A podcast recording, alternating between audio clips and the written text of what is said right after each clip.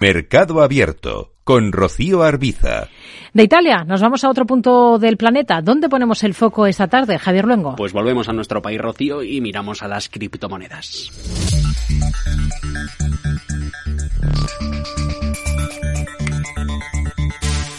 En el Boletín Oficial del Estado se publicaba en julio la Ley contra el Fraude, una regulación que establecía una serie de obligaciones para quienes poseen criptomonedas u otros criptoactivos, cualquier cosa digital.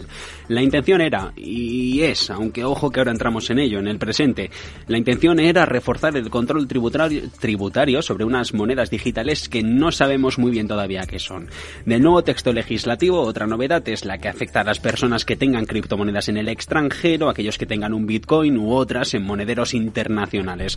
Todos estos contribuyentes van a tener que eh, van a estar obligados a informar sobre estas monedas virtuales de las que sea titular. Dicho de un modo más sencillo, aterrizándolo, si tenemos criptos hay que declararlas y esto se va a tener que seguir haciendo, pero hay que andarse con cuidado.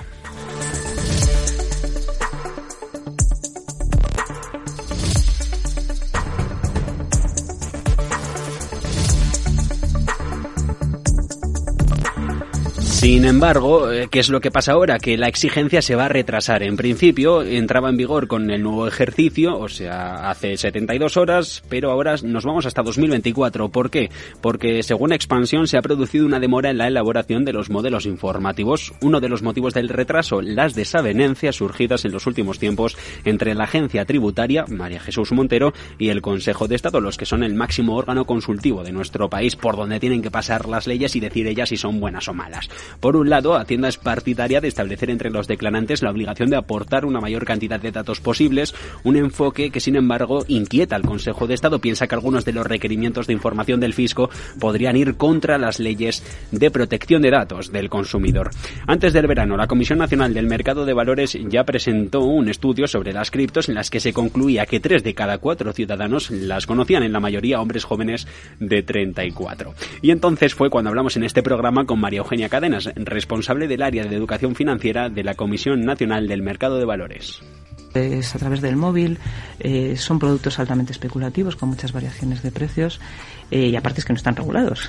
es un tema que claro, nos, nos preocupa porque bueno pues porque se pierde mucho dinero, también se, también se gana y es verdad que se cuentan historias de éxito, pero no se no se cuentan las de, las de toda la gente que ha fracasado con esto y que ha perdido mucho dinero. Entonces siempre nosotros desde la CNMV llamamos a la cautela con estos productos. Es verdad que están ahí, que no, no, o sea, no, no, no les podemos volver la espalda porque están ahí. En cuanto a las personas que han decidido invertir en criptos, la CNMV confirmó que el 6,8 lo había hecho alguna vez, el 38 no invertía en aquel momento, pero sí que lo había pensado. De los inversores, algo más de la mitad, el 52% lo hacía de manera ocasional cuando se producían caídas en el valor de la moneda o disponía de dinero para invertir y aproximadamente otro 10% más invertía una cantidad de manera regular. La cantidad destinada no suponía, eso sí, en su mayoría más del 5% del capital que tenían los afectados, pero aún así las criptos son peligrosas para la CNMV. Esto afectará la nueva legislación cuando entre en vigor a las que se manejen en el extranjero y será a partir de 2024.